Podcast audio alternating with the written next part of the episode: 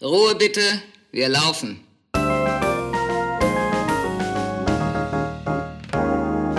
Herzlich willkommen bei Ein letztes Mal und dann nie wieder, der Theaterpodcast mit Magdalena Schnitzler, Theatermacherin, und Jarnot, Puppenspieler.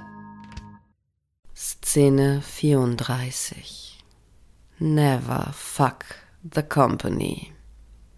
Hallo Janot. Hey Magdalena, also ich finde, so wie du das jetzt gerade schon gesagt hast, warst du eigentlich total dabei. ich dachte, dass ich für diese Folge mal meine sexy Stimme auspacke. Hallo meine Damen und Herren, wir reden heute über... Über die Liebe, Affären und Flirts auf der Probebühne. Ich muss auch dazu sagen, nach dem Satz Never fuck the company kommt direkt danach für mich der Satz Fuck the company. Ja, aber sofort revidieren. Unbedingt. Uh, never fuck the company. Never fuck the company. Das.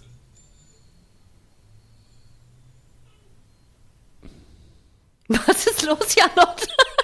ich habe einfach gerade so richtig so, so Weißband, so. Äh, Ach so, Entschuldigung.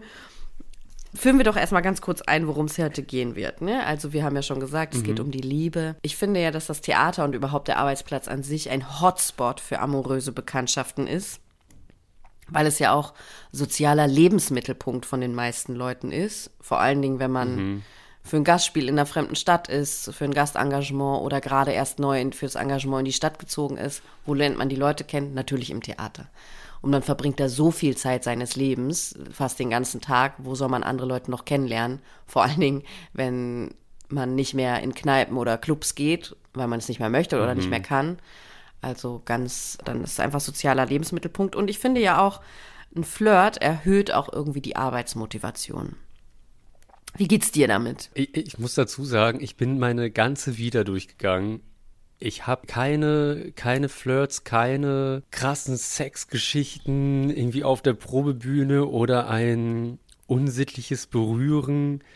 Also im Theater. Ich habe da so andere paar Geschichten.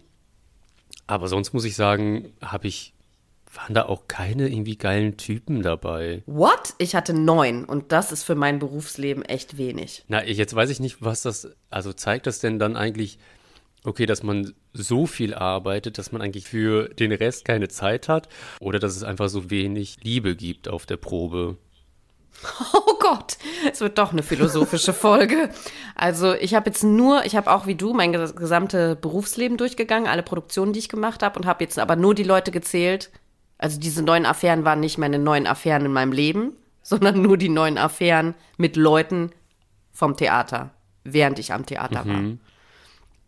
Also mehr Affären hatte ich schon. Ich hatte auch, also ich, es ist auch so, ich hatte mehr Liebesgeschichten oder Beziehungen mit Leuten, die nicht am Theater gearbeitet haben. Aber um auf den Eingangssatz zurückzukommen, never fuck the company. Ich habe jetzt ein Kind mit jemandem, dem ich eine Company leite. Gone hm. wrong. Aber vorher hatte die die Company ja nicht. Doch, ich hatte sie schon. Ist es gut oder schlecht? Es gibt ja Vor- und Nachteile dafür, ne? Ich finde, also da du jetzt ja keine Flirts auf der Arbeit hattest, kennst du aber vielleicht das Gefühl, dass man sich immer so ein Produktion flirt oder so eine heimliche Liebe für die Produktion, die man macht, so herbeifantasiert? Ob ich das kenne? Ja. Äh, nee, aber dazu habe ich schon meine erste Geschichte, weil ich bin dann trotzdem so ein paar Sachen durchgegangen und habe dann so ein paar Sachen gefunden, was einfach ultra heiß war. Ich habe, äh, als ich in, ach, es, eigentlich ist es egal wo gearbeitet. Auf jeden Fall war es beim Ballett. und da habe ich zusammen mit einem anderen Gasttänzer zusammen gewohnt. Mhm. Und dieser Typ, also der war eigentlich auch vom Staatsballett Berlin und der ist da eingesprungen. Der Typ, so ein Franzose Goutier, ultra heißer Kerl, wirklich. Ich habe noch nie so einen hübschen Typen gesehen. Und das Geile war eigentlich, der war halt so ein Kiffer. Und der war einfach nonstop immer am Puffen. Und das Gute für mich war daran, der ist immer nackt in unserer WG rumgelaufen. Hm. Und jetzt muss man dazu sagen, der ist auch nicht gay oder so, sondern der war einfach so, ja, ist mir eigentlich scheißegal. Und der hat es auch nicht gemacht, um mir jetzt irgendwie schöne Augen zu machen. Wofür dann auch? War ja sowieso nicht interessiert. Aber das war äh, besonders. So, da habe ich immer gerne, gerne hingeguckt. Und ich weiß auch noch, der war auch was so Homo-Bla angeht, so voll easy. Der kam auch immer morgens, das war so sweet. Immer morgens an meinem Bett mit so, oh, good morning, so hier Coffee und hat mich immer so wach gestreichelt. Oh. Und das war ziemlich sweet. Und da war ich ja so ein bisschen verliebt, aber also nicht verliebt, sondern ich dachte einfach so, oh, was ist das denn für ein cooler, heißer Dude, mit dem ich hier zusammen wohne. Das war sehr reich, dieser Anblick. Ich muss auch sagen, der hatte einfach einen mega geilen Arsch. Glaubst du, es gibt einen Grund, warum du keine Affären mit äh, KollegInnen hattest? Oh, ich kann auch Kollegen sagen, sorry. nee, lustigerweise habe ich aber öfters mit Kolleginnen auf Partys rumgeknutscht. Einfach so aus Spaß als mit Kollegen. Ich, ich kann es dir nicht sagen. Ich glaube, das liegt auch einfach daran oder lag daran, weil die Kollegen, hm, weil ich die nicht geil fand, weil die nicht gay waren. Also du hattest einfach nicht das Glück, das ich hatte mit so reich beschenkten sexy Kollegen. Genau, das ist, und dazu muss ich auch noch sofort was anderes sagen. So Sorry, andere. aber das stimmt nicht, Janot. Ich muss da einmal einschlagen.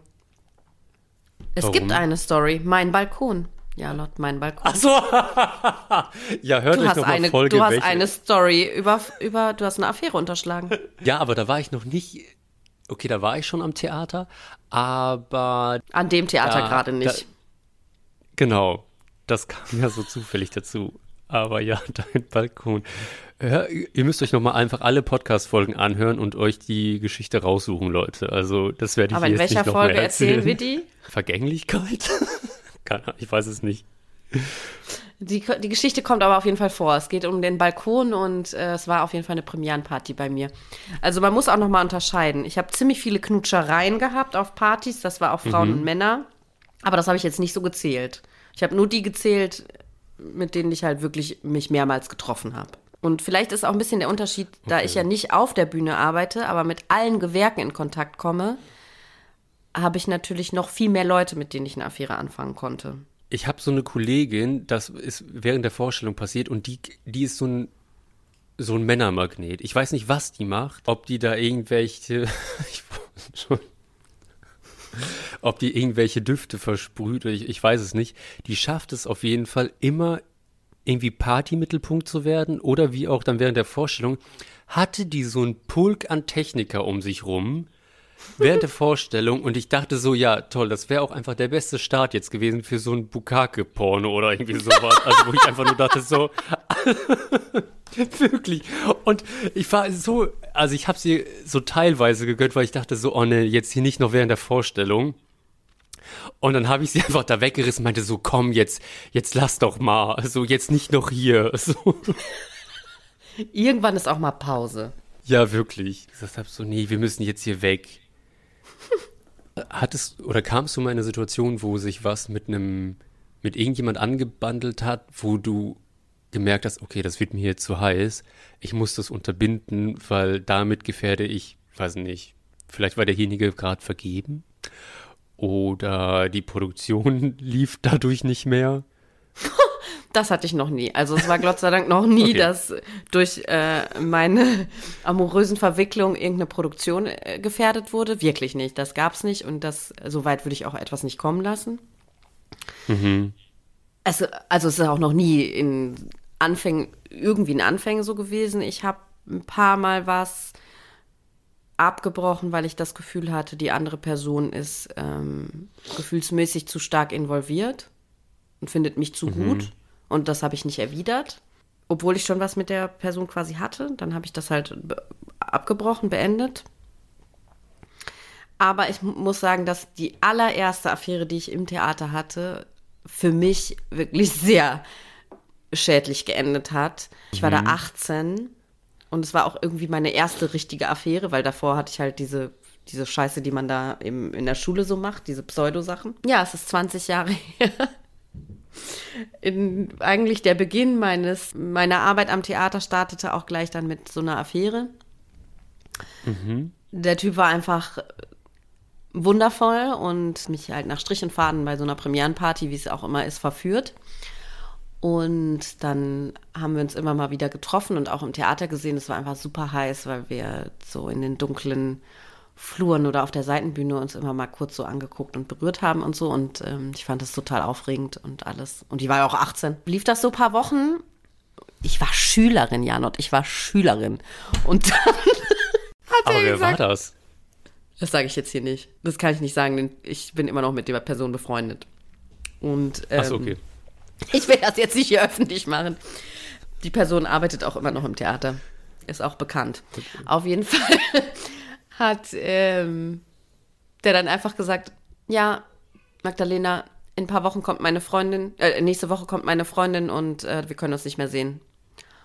Und ich war absolut fassungslos, weil ich A, nicht wusste, dass er eine Freundin hatte, B, irgendwie dachte, der sei auch total verknallt in mich und C, ich war 18 und Schülerin und hatte überhaupt keine Ahnung von irgendwas. Ja, und ich war einfach am Boden zerstört. Irgendwie habe ich das dann auch wieder auf die Kette bekommen, nachdem ich mir dann irgendwann mal drüber nachgedacht habe, was hier eigentlich los ist und das bisschen mehr verarbeitet habe. Der war fünf Jahre älter als ich. Das Schlimme ist, dass ich danach noch mehrere Frauen in den Abgrund hab stürzen sehen wegen diesem Typen. Und bei einer war ich sogar selber schuld, weil ich die einander vorgestellt habe, wissend, dass sie sich wahrscheinlich total toll finden würden und dass sie daran zerstört werden würde. Und leider, es war auch so. Es war ganz schlimm. Warst du denn bei einer wenigstens so missgünstig, wo du wusstest so, ja, fall mal. Nee, gar nicht. Also, weil irgendwie, nachdem ich Okay. dann irgendwie das so eingeordnet hatte für mich, dass das alles okay ist und dass wir uns mögen und dass wir weiter uns beruflich begleiten werden, weil als ich dann, da war ich noch Statistin am Theater, als ich dann anfing, dort wirklich richtig zu arbeiten, war der ja auch noch da. Das war dann ja auch schon viele Jahre später. Nee, irgendwie habe ich das dann für mich eingeordnet. Es war irgendwie klar, dass das jetzt halt so eine Story war. Und ich dann auch einfach andere Leute kennengelernt habe. Und irgendwie, genau, das war für mich alles so gut und nicht mehr von Bedeutung. Also ich war gefühlsmäßig nicht mehr involviert, so wie ich jetzt damals war. Da spielt ja aber auch mit rein, dass der an Theater gearbeitet hat, da wo ich unbedingt hin wollte, total wundervoller Musiker war und mich ja und auch irgendwie der erste Mann, der sich für mich interessiert hat, der nicht auch irgendwie zur Schule ging oder so in, mein, in meiner Parallelstufe war sozusagen oder irgendein Depp halt aus meiner Kleinstadt, sondern aus der großen Stadt im Theater. Und dieser ganze Nimbus hing da mehr dran und meine Vorstellung von der Person, die ich gerne sein möchte eines Tages. Das war so der erste Schritt für mich in diese Welt, so mit Haut und Haar dann noch mehr einzutauchen.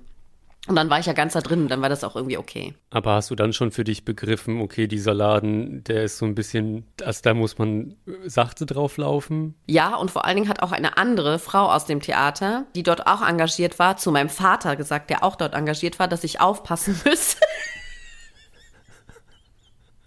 Vor dem. Und quasi mein Vater gewarnt, dass er mich warnen soll. Und irgendwie dann war sie so, ah, alles klar. Dann habe ich es mehr verstanden. Also ich kannte das Theater und seine Geschichten und die Affären, die dort stattfanden, ja auch aus den Erzählungen meines Vaters. Ja, genau. Also ich wusste, dass da einfach viel passiert, viel geflirtet wird und habe das dann ja auch weiter miterlebt, je mehr, je länger ich dort gearbeitet habe und je mehr ich auch auf Premierenpartys war. Ich bin eigentlich froh, dass das so gewesen ist, dass das direkt am Anfang war und dann war ich irgendwie so initiiert, hatte das so einmal erlebt und dann konnte ich damit auch anders umgehen. Und dann habe ich ja auch weitere zahllose Affären neben dem Theater gehabt. Dann habe ich erstmal sehr lang gesagt, nee, nee, nee, auf keinen Fall. Dann habe ich wirklich dieser Maxime total gefolgt, never fuck the company hatte dann viele Affären außerhalb. Und dann irgendwann wurde ich halt älter und war immer mehr involviert im Theater und dann fing es an, dass ich eben kaum noch Leute außerhalb kennengelernt hatte oder mit allen schon was gehabt hatte. Und dann, dann fing es auch im Theater an und dann, ja, dann hatte ich eine extrem heiße Affäre mit einem Regisseur, dem ich assistiert habe. Wir haben immer Händchen gehalten. Aber wie ist denn das passiert? Wie? Ja, also, Also, ähm, ja, durch, also ich finde halt einen Grund, warum das im Theater auch sehr befähigt, dass man Affären haben kann, ist die krasse Nähe, mit der man zusammenarbeitet. Man ist über diese sechs Wochen sich unglaublich nah, man sieht sich am acht Stunden pro Tag, am Ende 13 Stunden pro Tag. Man redet die ganze Zeit über Gefühle.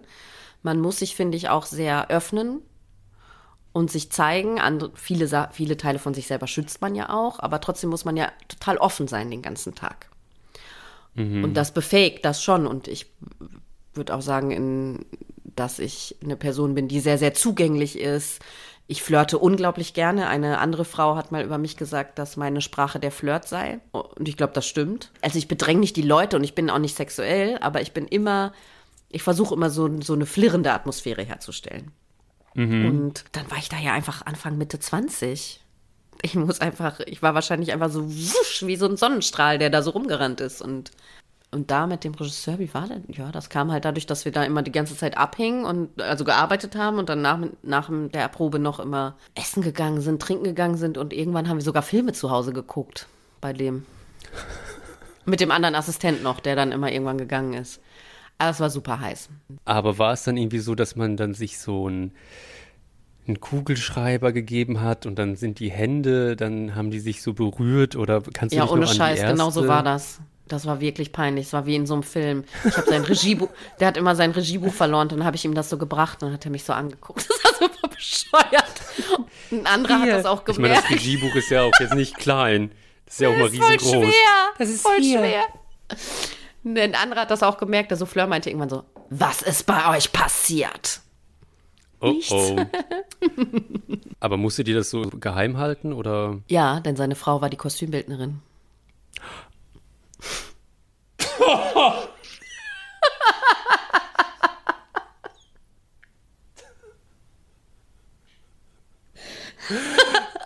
Die war ziemlich lange nicht da mit den Proben.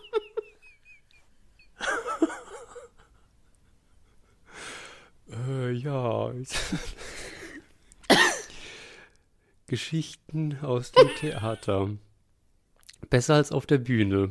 Ja, das war, glaube ich, so die Krass. zweite Affäre. Danach habe ich dann auch beschlossen, dass erstmal keine Leute mehr sein dürfen, deren Partner auch mitmachen oder die überhaupt Partnerinnen haben. Ich muss auch sagen, nochmal kurz zurückfahren, das war jetzt nicht, das, da ist es nicht zum Äußersten gekommen in dieser Affäre. Okay. Jedenfalls nicht während dieser Produktion. Ah, warte mal, ich habe noch einen vergessen, sorry. Also ich habe gesagt, also es waren insgesamt zehn, die ich hatte. Sorry. Ach, guck Das echt mal. vergessen. Fällt mir immer noch, noch ein paar ein. Also es war auch wirklich aus allen Bereichen. Außer Sänger und Schauspieler hatte ich noch nie. Ich hatte sonst alles. Techniker, Tänzer, Musiker, Beleuchter, Dirigent, Regie, Video. Was fehlt? Ah, Ja, Ausstatter noch. Was fehlt denn? Ja, jemand aus der Verwaltung. Hattest du schon mal so einen Flirt mit jemand vom KBB?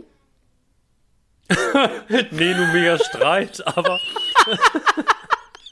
Ich glaube, es würde besser sein, wenn man mit dem KBB vielleicht flirten würde. Dann gäbe es nicht so einen Streit. Oder? Wahrscheinlich. Und man würde, obwohl, nee, die KBBs, Leute, die haben ja eigentlich auch nicht so viel mit den, mit den Gagen zu tun. Du meinst, man würde bessere Gagen bekommen. Also du plädierst dafür, man soll sich nach oben schlafen und sich seine Gage erschlafen? Ja, Aber hast du ja noch nie gemacht. nee, weil, also, ich bin ja schon immer vorher schon Star, bevor ich da überhaupt auftauche. Ah, klar, stimmt. So deswegen, also, nee, Quatsch. Aber mir fällt gerade ein, dass ich eigentlich, also,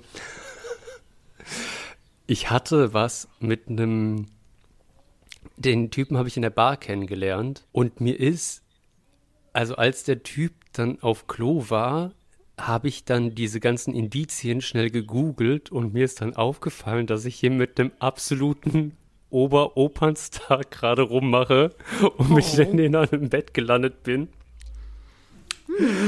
Ja, Magdalena, wer könnte das sein? Ich sag's dir jetzt, Magdalena, ich muss es dann rauspiepen. Wer Äh, ist kennst du, das ist kennst du diesen, es? Oh my fucking God, nicht der. Wirklich? ohne Witz, ich habe den in der Bar kennengelernt. Der und läuft in Bars so, rum? ach, der hat irgendwie witzig, bitte? Der läuft in Bars rum? In welcher Stadt warst du? In Berlin. Der hat in Berlin gesungen. Und das war wirklich am, direkt am Mehringdamm. Und dann haben wir irgendwie so geredet und bla, ja, ach, der kommt auch von der Bühne und bla. Und dann irgendwie ist mir das dann immer so, von den Sachen, die der erzählt hat, dachte ich so, ja, das kann, irgendwie kommt er mir bekannt vor. Und dann habe ich den halt schnell gegoogelt, weil ich ja dann wusste, wie sein Vorname war. Und das war also, man musste einfach nur die zwei Sachen eingeben und dann kam der sofort. Und ich dachte so, huch, okay.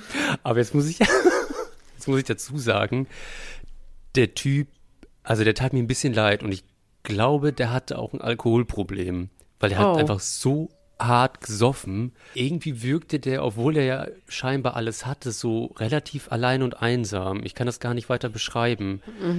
Aber so wirkte es auf jeden Fall. Ja. Das ist ja auch oft so, ne? Diese ganze Reiserei, die wir machen, um von Produktion zu Produktion zu fahren. Gerade wenn man auch äh, viel Gastengagements hat. Man hat zwar in jeder Stadt irgendwie Freunde, dann dadurch auch, aber die haben auch nicht immer Zeit und immer wieder die Freundschaften dann wieder auf Stand zu bringen, kostet unglaublich viel Energie. Und dann fällt es viel leichter, mhm. sich jemanden aus der Kantine mit nach Hause zu nehmen, jetzt mal so gesagt, oder halt in einer Bar aufzureißen, ja, wo man dann auch nicht, wo man weiß, ich muss das nicht pflegen, das ist jetzt einfach, ich kann jetzt einmal Spaß haben. Das habe ich früher ganz, ganz viel gemacht, halt auf Partys und nicht so sehr im Theater, weil man die ja dann immer wieder trifft, als ich noch festangestellt mhm. war. Aber als ich dann von Theater zu Theater auch gezogen bin, wurde das ja auch immer schwieriger, dann Leute kennenzulernen. Und da brauchte ich auch so einen Ausgleich irgendwie. Aber ich habe dann ja, die voll. Sachen wirklich kurz gehalten. Und meistens, muss ich sagen, ist es auch immer erst in den Endprobenphasen passiert. Und dann war das für mich wie so eine, wie halt so eine Weiterführung von dem ganzen Terror auf der Probe jetzt halt noch ein bisschen in der Nacht. Oder so Gastspiele. Halt Extremsituationen sozusagen. Wirst du eigentlich in so Endproben, wirst du da eigentlich, wirst du da geil? Von, weißt, den, meinst von, den, von der krassen Überlastung und so? Ja, weil ich, ich finde es total toll, wenn ich jeden Tag fertig gemacht werde und angeschrieben werde und alles ist voll anstrengend und ich habe überhaupt keine Zeit mehr für mich. Ja, ich finde es richtig gut. Was meinst du? Sag bitte deine Sichtweise. Nee, im Sinne von, also, weil, wenn ich so Richtung Endprobe steuere, merke ich, dass ich entweder mich so, dass ich mal so sexmäßig ausrasten muss oder feiern gehen muss. Mhm. Eins von den beiden Sachen. Genau so geht es mir auch. Okay. Das kommt dadurch, dass man keine Zeit mehr für sich hat, dass man alles in diese Produktion gibt. Und dann braucht man sowas anderes Krasses als Gegengewicht. Davon ist das, glaube ich. Ich habe mhm. übrigens vorher noch eine kleine Recherche angestellt und habe in all meinen Fachbüchern ein bisschen quer gelesen, ob ich da was finde zu ähm, Affären und Liebe im Theater. Auch, also auch so Fachbücher, wo es darum geht, wie sind Probenprozesse und so weiter. Oder für angehende äh, Regiepersonen. Das kommt da nicht vor. Hä? Ich dachte, nee, jetzt es kommt einfach nicht vor. vor. Nee, ich dachte auch, dass ich ein geiles Zitat mitbringen kann. Nee, es gibt's nicht. Und mein Gefühl ist, das ist aber total wichtig, weil das passiert so viel und das passiert die ganze Zeit. Und unser Beruf beschäftigt sich ja auch größtenteils in den meisten Stücken, zumindest wenn man Opern macht, mit irgendwelchen Liebe, Affäre oder heimliche Liebe oder irgendwas. Und es ist ja auch einfach eine unserer größten Motivationen im Leben. Alle gieren irgendwie nach Nähe und, und den Austausch mit einer anderen Person oder nach Sex. Das kommt einfach nicht vor. Und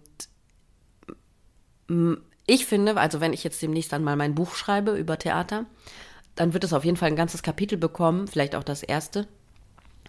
Mal gucken. Ja, auf jeden Fall. Ich würde jedem empfehlen, das zu machen, um das einfach mal erlebt zu haben und bei sich einzuordnen und vor allen Dingen am Anfang der Karriere vielleicht auch, keine Ahnung. Also man soll sich jetzt nicht als jedem, die, jedem hinwerfen, aber man muss das schon erlebt haben, finde ich. Also wie ich es ganz am Anfang vom Podcast gesagt habe. Never fuck the company und fuck the company. Es ist auf jeden Fall wichtig, dass man sich nicht zu so sehr emotional irgendwie involviert. Also, dass man eher wirklich, dass es ums Spaß haben geht für mich. Das ist aber auch total witzig, dass du gesagt hast, das direkt am Anfang machen. Ich kann mich noch total hart erinnern an meiner Studentenzeit, dass alle Kommilitonen um mich rum Sex miteinander hatten. Wirklich, die haben auf der Probebühne rumgebumst. Also, ja, wenn man es mal so sagen kann. Also wirklich, so, das war so hart wo man immer dachte, so auf der Studiobühne, da haben sie was gehabt, da lief der eine nackt rum. Ich, ich hab das, ich hab das nicht. Du hattest auch eine Beziehung zu der Zeit. Genau. Also im Studium sind da echt Leute hart ausgerastet oder haben sich da so ausgelebt. Genau, und das, das geht, darum geht es ein bisschen für mich, auch dieses Ausleben. Mhm. Wenn man das eben, da ich ja nicht studiert habe, hatte ich das dann quasi in meinen ersten Berufsjahren. Also ich finde, man muss schon aufpassen, mit wem man das jetzt macht. Ich glaube, man muss auch gut darüber sprechen, was das bedeutet, wie man damit umgehen wird in der Arbeit. Das war jetzt bei meiner ersten Affäre dann nicht der Fall. Danach war das aber immer für mich schon so, dass ich ziemlich klar gesagt habe, so, das ist jetzt hier nur begrenzter Zeitraum oder das ist jetzt nur, weil ich gerade einfach dich total heiß finde und das jetzt ausprobieren muss. Ganz oft war bei mir auch der Faktor, dass ich meine Wirkung spüren wollte, weil ich durch die Arbeit so ausgeleert war und irgendwie gar nicht mehr wusste, wo ich anfangen, wo ich aufhören, dass ich dann bei irgendjemandem so ein sowas zurückbekommen wollte, also mega narzisstisch, was nur mit mir zu tun hat und wo ich schon gespürt habe, der findet mich irgendwie in der Arbeit total aufregend, so wie ich das mache. Und dann wollte ich wissen, wie weit geht das? Ist es nur das Professionelle, was er da anregend findet, oder ist da noch die Frau dahinter? Das war leider auch total oft, dass ich das dann rauskitzeln wollte aus Personen. Hm, das hat dann ich auch dazu geführt, voll, dass die Leute. Was? ich find's voll geil. Warum? Leute auszunutzen, um zu checken, wie die Wirkung ist, um sich selber zu spüren. Ich meine, das ist es ja auch. Also man nutzt sich ja sowieso in jeder Beziehung gegenseitig Geht aus. immer ums Spiegeln, immer. Und dann finde ich gerade, was so Flirten und so angeht, da diese ganzen heißen Sachen, bin ich echt totaler Fan von. Ich auch. Ich finde, dass, dass das auch in Ordnung ist, dass es da ist. Und da geht es nicht darum, dass man sich permanent anfassen muss und rummachen muss, sondern ich finde eher, dass man, dass diese Anziehungskraft ein Gradmesser auch ein bisschen dafür ist, wie gut die Produktion läuft. Und ich finde immer, man muss sich ein bisschen ineinander verlieben für eine Produktion. Künstlerisch, wie auch vielleicht auch wir haben ja schon mal in einer anderen Folge darüber geredet, dass man manchmal so einen Probenbuddy hat, mit dem man sich so nur angucken muss und dann weiß man schon, was los ist. Und das ist für mich auch eine Form der Verliebtheit. Oder auch jede Freundschaft für mich ist am Anfang auch ein bisschen Verliebtheit, weil man dann hat man ja Bock, sich jeden Tag zu sehen, was miteinander zu machen. Und in diesen sechs Wochen, man trifft sich jeden Tag, man leidet oder erlebt oder freut sich an denselben schönen Dingen. Die Lebenswirklichkeit ist so so kongruent für einen Zeitraum und dass da was passiert, was was sich vielleicht ein bisschen amorös anfühlt, ist irgendwie für mich fast, fast folgerichtig. Natürlich jetzt nicht. Manchmal ist auch eine ganze Produktion ineinander verliebt, wenn es so richtig, wenn, wenn dieser bestimmte Flow kommt. Bei manchen Personen habe ich auch gemerkt, dass ich in der Probe mit denen total verliebt bin. Also alles funktioniert so, die Gehirne sind im selben, in derselben Schwingung und wenn die Probe vorbei ist, dann ist das weg. Und das finde ich auch total interessant, dass es manchmal sogar für diesen, nur für diesen Raum so begrenzt ist und nur da drin passieren kann. Weil man mhm. vielleicht das Thema, weil man eine gemeinsame Liebe vielleicht für das Thema hat. Kennst du das? Ich kann das, glaube ich, auch einfach nur bejahen, dass es ja auch wie Freundschaften gab, die nur für eine Produktion angehalten haben. Genau. Und dann darüber hinaus nicht weiter gewachsen sind. Und dann ist mir auch aufgefallen, ach lustig, man war oder man ist ja auch nur gewachsen, weil man intern irgendwelche Probleme hatte, die zusammen bewältigt hat, da durchgegangen ist und dann ist die Produktion vorbei, man hat die Probleme nicht mehr und es ist und dann begegnet man sich auf eine andere Art, ja, und dann ist man plötzlich uninteressant. Aber das, dieses Phänomen finde ich auch so beide Seiten. Mm. Es gibt so manche Freundschaften, da hätte ich gerne angeknüpft, aber da wollte die andere Seite dann auch nicht mehr und dann war auch die, der Ort so weit weg, dass man da nicht hätte mehr anknüpfen können und dann war es irgendwie so, dass man sich dann nach der Produktion nochmal irgendwie angerufen hat und dann verläuft sich sowas ja auch im Sand. Aber es ist wie so, als wäre die Luft auf einmal raus, ne? Ich, also genau. ich habe oft Liebeskummer nach einer Produktion, weil die Produktion vorbei ist oder weil ich mit diesen Leuten nicht mehr mhm. bin. Ne? Also dieses Premierenloch ist wie Liebeskummer für mich. Ich finde das oft da schwer, das so, das verschwimmt dann alles so. Und auch wie du es gerade beschrieben hast, ne? für mich ist das auch oft, dass diese Freundschaft mit der Produktion wächst und dann ist die Produktion ja irgendwie an so einem Punkt erreicht, wo ich auch meistens aussteige. Nach der Premiere bin ich ja meistens nicht mehr dabei. Und dann kann es auch irgendwie nicht mehr weiter wachsen, weil man keine gemeinsamen weiteren Erinnerungen macht und die so sehr be bezogen waren auf das, das Medium, mit dem man sich beschäftigt hat. Anders war das mit den Leuten, mit denen ich was hatte an Theatern, wo ich halt fest angestellt war, die ich auch täglich in unterschiedlichsten Bereichen gesehen habe. Jetzt nicht nur für diese Produktionen oder so. Da war das dann schon ein bisschen anders sich das auch meistens mehr gezogen. Also zu der, zu der Vorbereitung für diese Folge habe ich das auch einer Freundin erzählt und meinte so, sag mal, kennst du eigentlich irgendwie eine witzige Geschichte? Und die hat mir zum Thema äh, Flirten auf der Arbeit hat sie erzählt, als sie angefangen hat, also sie ist Tänzerin, hat sie in der Company einen Franzosen kennengelernt. Die war halt total verliebt. Er dachte so, wow, das ist, also sie hat die Glocken gehört, hat dann angefangen für ihn, weil er konnte nicht so gut Englisch, sie auch nicht, aber irgendwie, wenn man sich ja toll findet und so verzaubert ist, dann findet man ja irgendwie eine Sprache. Und dann hat sie angefangen, Französisch zu lernen. Und je mehr sie die Sprache konnte, je mehr hat sie geblickt, dass der Typ voll scheiße ist. Und die meinte so, die hat richtig gemerkt, dass sie das nicht wahrhaben wollte. Je mehr sie jetzt Französisch gelernt hat, dass der Typ halt immer dümmer wird. Und oh das hat Gott. sie dann richtig gemerkt, dass sie nicht mehr Französisch lernen wollte, weil die dachte so, nein, ich will den die nicht Liebe geht verstehen. Die Geschichte finde ich großartig. So, da fängt das man dann an, die Sprache zu lernen und dann ist das eine Pfeife. Also das ist so witzig, dass er in der Sprache, die sie beide nicht so richtig können, dass er da irgendwie total anziehend wirkt und in seiner eigenen Sprache mhm. überhaupt nicht. Das ist großartig. Also ich habe noch eine witzige Sex-Story so zum Thema Theater. Und was habe ich hier noch aufgeschrieben? Ja, so antatschen. Hast du dich eigentlich mal so angetatscht mit Kollegen, Kolleginnen? Wie meinst du das, antatschen? In dem Zusammenhang? Äh, ich habe zusammen, als wir vor zwei Jahren haben wir diese Der kleine Prinz auf Station 7 gestartet. Und da war es dann immer so, um sich ja auch diese Vorstellung irgendwie schön zu machen, hat man sich gegenseitig angetatscht. Also wenn man ja wusste, okay, das ist ja dann irgendwie immer so, dass man an einer bestimmten Stelle im Stück immer mit einem Kollegen sich backstage begegnet, um gerade irgendwie so einen Umweg zu laufen, um auf seine Position zu gehen. Mhm. Und ich hatte das zusammen mit Toke und das war total witzig, weil ich habe mich dann, also wir sind dann immer so um uns drum gelaufen und wir haben uns dann halt immer so am Arsch gefasst und immer so begrabbelt. Und dann ging es auch irgendwann so ein bisschen weiter, wie halt so Jungs nun mal sind, immer so hihihi, kurz eine Tröte angefasst. Und das Witzige war dann eigentlich, dass ich dann irgendwann zu Toke sagte während der Vorstellung, ich so, hey, das ist ja auch irgendwie so ein bisschen bescheuert. Ich so, Toke, wie alt bist du eigentlich? Und Toke guckt mich an, bin 20. Ich so, was? Ich so, oh Gott. Ich so, wenn das meine Eltern wüssten, dass ich hier irgendwie so ein junges Ding die ganze Zeit anfummel. Und dann guckt mich Toke an, hey, wie alt bist du denn? Ich so, was glaubst du? Der meinte, der dachte irgendwie, ich wäre 24 oder 25. Ich so, ey, Tuck, ich bin 30. Und das war dann auch irgendwie so ein bisschen, bisschen absurd, diese Situation. Irgendwie so ein 30-Jähriger toucht das so einen 20-Jährigen an irgendwie. Aber ich vergleiche das immer mit so einer Situation wie so, keine Ahnung, so Fußball-Homies, die sich halt mhm. so, also es ist halt, ich finde so ein typischer, so Jungs, Umkleidenscheiß. Das war auf jeden Fall sehr witzig. Das kenne ich nicht so. Ich kenne das nur mit so Blicken und so ein bisschen so rumflirten halt. Ne? Das war, also weil okay. dieses Antatschen passiert mit Frauen dann doch eher weniger und wenn ja, okay, dann wirklich gezielt, ne? Also das ist, das, das ist dann, ist dann sofort, krass. wenn das einer bei mir so machen würde, würde ich denken so, what? Warum fasst du mir jetzt an den Arsch? Also das eher nicht passiert, sondern eher halt lange Blicke, wenn Blick länger dauert als sonst oder man sich so permanent irgendwie anfasst oder nahe kommt oder immer so viel umarmt, das kenne ich. Ne, halt mhm. einfach ein bisschen touchy sein. Mir ist gerade noch was eingefallen, wo ich drüber nachgedacht habe. Diese Produktion, in der ich was mit dem Regisseur hatte, ist mir jetzt eingefallen, dass ich am Ende sogar noch was mit einem Tänzer dann hatte. Aus der gleichen Produktion.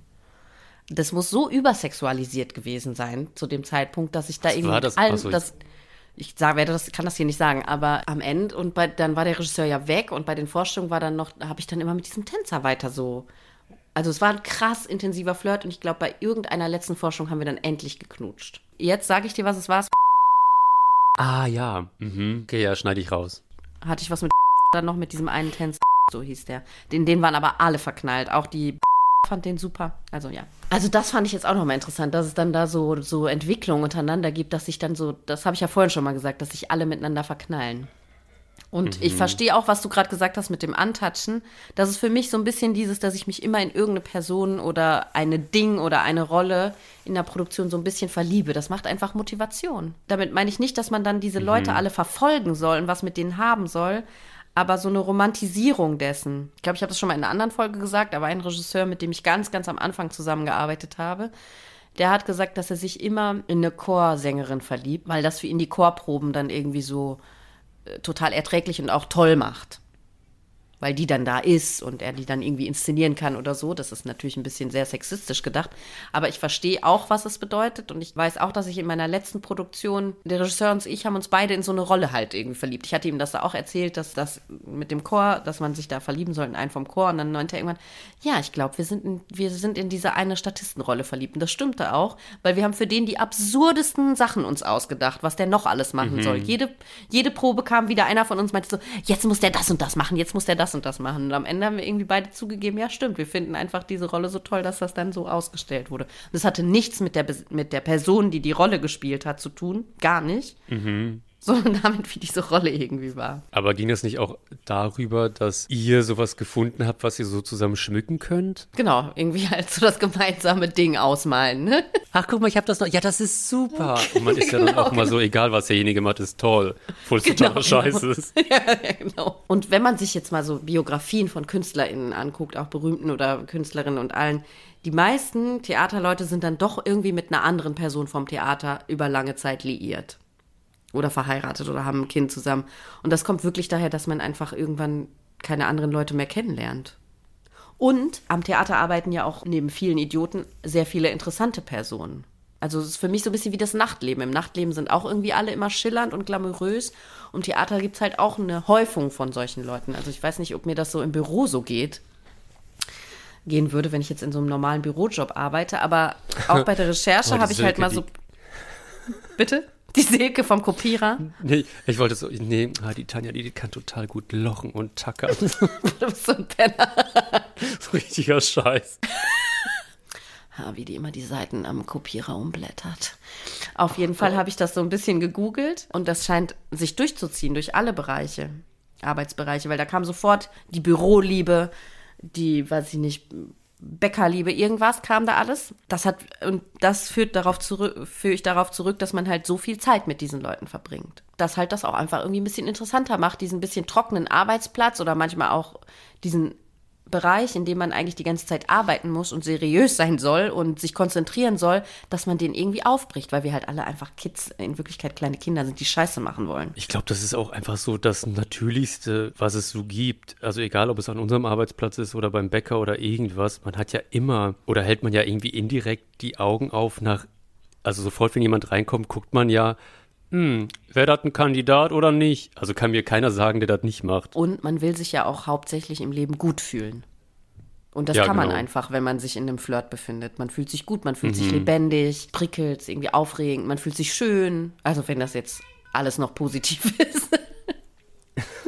Aber genau, es kann halt auch schnell kippen. Und deswegen würde ich äh, immer gucken, dass man das erstmal nur für sich, dass man das nicht so an die große Glocke hängt erstmal, sondern für sich halt aussondiert, was ist das jetzt? Ist es für mich eine Liaison? Ist es eine Affäre? Soll es ein One-Night-Stand sein oder sollen wir ernster werden? Und wenn man dann aber das äh, denkt, man will das wirklich, man will ernst das machen, dann muss man, glaube ich, viel sprechen. Wie will man das jetzt nach außen auch tragen? Und so. Da kann ich noch, glaube ich, meine äh, letzte Geschichte erzählen. Äh, die ist wirklich FSK 18. das war am Theater in Bremen, als ich da gespielt habe. Und das Witzige war eigentlich, dass wir Donnerstag, Freitag gespielt haben. Da war Samstag dann Day Off und Sonntag. Und ich war dann irgendwie fünf Tage oder vier Tage in Bremen im Hotel, in sehr schönem Hotel. Es war direkt am Bahnhof und ich hatte, ähm, es war so ein, na okay, es war schon so ein Hook-Update, muss man sagen.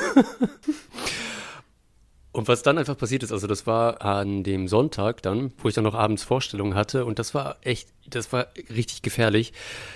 Also der Typ kam und ich muss dazu sagen, Magdalena, ich hatte noch nie so heißen Sex. Also vielleicht hatte das auch was irgendwie mit dem Hotel, obwohl nee, stimmt nicht. Das Lustige ist, wir treffen uns immer noch ab und an, weil das war auch totaler Zufall, dass der Typ in Bremen gerade war. Eigentlich kommt er aus Potsdam und das war dann irgendwie so unser Glück. Jetzt ja noch total privat. Also es war einfach mega heißer Sex, muss ich dazu sagen. Ich hatte irgendwie noch mal Lust auf eine neue Runde. So, mhm. und dann meinte der Typ so, nee, der muss jetzt seinen Zug nehmen. Sonst, also der hat halt so einen Anschlusszug. Mhm. So, ja, ach, wie schade. Und dann mache ich mein Handy wieder an, weil das hatte ich auf Flugmodus gestellt. Dann hatte ich sechs Anrufe in Abwesenheit vom Theater. Ich dachte so, hoch, was ist das denn? Gucke ich so drauf, ruf an und so, hey Leute, na, was gibt's? Ja, Nord, wo bist du? Ich so, hä, ich bin im Hotel. Wir haben Sonntag, wir fangen doch eine Stunde vorher an. Und da dachte ich so, scheiße, ich mega schnell, also ich habe alles zusammengekramt, was ich irgendwie brauchte. Jacke, bla. Und ich danke diesem Typen noch heute, dass der gesagt hat, so, nee, der hat halt diesen Anschlusszug, weil hätte der nicht gesagt, dass der diesen Anschlusszug, Magdalena, ich hätte meine, meine Vorstellung versext oder ich weiß nicht, wie man das nennen soll. Oh mein Gott. Und das Lustige war dann, ich bin wirklich richtig knusprig zur Vorstellung gekommen. Das Witzige war dann aber, dass ich dann ich schnell ins Kostüm ab äh, in die Maske und dann ist dann ein Kollege da gewesen, der guckt mich nur so an. Na ja, oh, du hattest Sex. Anscheinend, das finde ich ja auch immer so witzig, dass man das dann man immer so das. ausstrahlt. Ja, ne, ich war auch einfach so selig mit mir selber und der Welt. Man ist so weich dann. Ja, ich hätte auch irgendwie in dem Moment dann sterben können, weil alles war in Einklang mit mir selber. Wirklich, es war mhm. völlig egal. Und ich war einfach nur so, hey, ich war wie auf Wolken, es war richtig schön, es war eine gute Vorstellung. Aber da erinnerst du dich doch Aber- auch noch total dran an so vielen Situationen mit mir, wo ich mit dieser Langzeitaffäre, die ich hatte, wenn ich von der irgendwie kam, oder? Da war ich doch auch ganz oft so, ne? Also man strahlt ja noch über, weiß ich, über Stunden. Diese Trägt extreme Zufriedenheit, Relaxedheit aus, ja. Ja, und dann, gar- ich finde, also guter Sex ist schon echt was wert. Voll. Und da muss ich auch noch sagen, danke Natur, dass die da was gemacht hat, also dass wir Sex wirklich so geil finden, weil stell dir mal vor, also auch so rein vom logischen her macht das auch Sinn, dass wir Sex geil finden. Also stell dir mal vor, wir würden Sex nicht geil finden, wir würden es ja gleich fortpflanzen. Klar, das hat den Grund. Auf jeden Fall. Aber ich glaube, wir haben Und noch mal das- was. Also, man muss jetzt, ich glaube, wir sind auch privi- privilegiert. Es gibt bestimmt nicht alle Leute auf der Welt werden das als so einen Genuss und reine Freude finden, wie wir das tun. Für mich war das immer wie so ein natürliches Element, in dem ich mich bewegen kann. gibt bestimmt Menschen, die da andere Erfahrungen mitgemacht haben. Ich finde es auch, es ist ein absolutes Geschenk, dass man das machen kann und dass man Orgasmen haben kann. Das ist einfach der Shit. Oh mein Gott, es ist überhaupt keine Theaterfolge mehr, Janon, ne? Ich glaube, wir sollten die. Die muss ab der Hälfte, muss die mit so einer Paywall begrenzt sein und Leute dürfen die nur hören, die wirklich unsere Friends sind. Das ist eigentlich eine OnlyFans-Folge, ne? Oh mein Gott, niemand wird Ja, mich mehr stimmt. engagieren. Niemand wird mich mehr engagieren. Oder nur noch, ich darf jetzt nur noch Pornos machen. Ich darf jetzt nur noch Pornos machen, aber auch nur synchronisieren. Wie ist es bei dir, Jana? Darfst du nur noch Lulu inszenieren? Oder was gibt's da noch? Ja, alles von Händel. Äh, Simile. Ich überlege gerade, hast du sonst eigentlich noch irgendwas an, an Love, an. an Nee, ich würde nur sagen, dass jetzt wahrscheinlich mein Ruf endlos äh, völlig ruiniert ist. Nee, das hat sich vervollständigt. Aber zum Ich Guten, wirklich. Okay, ich also, hoffe es. das ist, ja. Das ist jetzt auch alles schon eine Weile her. Ich bin jetzt seit acht Jahren in einer festen Beziehung und habe ein Kind. Ich werde nicht Ihre Produktion an Ihrem Theater durcheinander bringen, liebe IntendantInnen. Ich klatsch hier ganz arm. ja, schön, Magdalena. Früher warst du eine funkige, coole Tussi und jetzt schau, was aus dir geworden ist. Eine Milf. Ja, Also, was ist aus dir geworden? Ja, not. Nicht viel. Ich glaube, du hattest mehr Männer, als ich Männer hatte. Das kann gut möglich sein. Aber ich meine, das ist ja auch kein. Ist das ein Preis oder ist das ein weiß Überhaupt kein nicht. Preis. Nein, nein, das ist kein Preis. Nee, Ist auch kein Merkmal, Nee, was wichtig nicht. ist. Nein, nein. Ich muss dazu sagen, dazu kommt ja auch noch, dass ja ganz viel auch so sinnlos war. Ja, ja, total. Irgendwas, ne, wo man einem, einem, einem langweilig war und man dachte so, ja, okay, dann mache ich das jetzt halt. Ja, genau. Ja, voll. Ja, ja, oder Liebeskummer, be- äh, Liebeskummer ähm, abtöten oder sowas. Eigentlich war das eine Folge über Liebe in Wirklichkeit und nicht nur Liebe im Theater. Das stimmt. Ja, also ich hoffe, ihr startet jetzt bald die nächste Affäre in eurem Umkreis. Betrügt aber bitte nicht euren Partner ohne Wissen. Seid einfach Ja, fair Magdalena, da warst du ja heute das beste Beispiel dafür. Also du kannst ja hier, nee, das muss ich ja, also du kannst ja nicht hier erst so eine Geschichte droppen und dann ja einen auf Moral tun. Ja, ich war jung. ja, ja. Und, ja, und, hoffe, und wichtig noch, wichtig ist es noch bei mir, dass ich nicht, nie das gemacht habe, um mir einen Vorteil zu erschaffen. Also ich habe nicht wissentlich, willentlich Sex eingesetzt, um irgendeine andere Position zu bekommen. Das habe ich nie gemacht. Das war wirklich reine Anziehung bei mir immer. Die Sachen im Theater. So, und ich hab's nur gemacht und deswegen bin ich so fame. Das war ein letztes Mal und dann nie wieder. Ich hoffe, ihr seid alle hart. Feucht. Entschuldigung. Am besten hört ihr euch die Folge alle einfach im Bett an. Genau. Also bis zur nächsten Woche. Bye, bye. Auf Wiedersehen. Tschüss.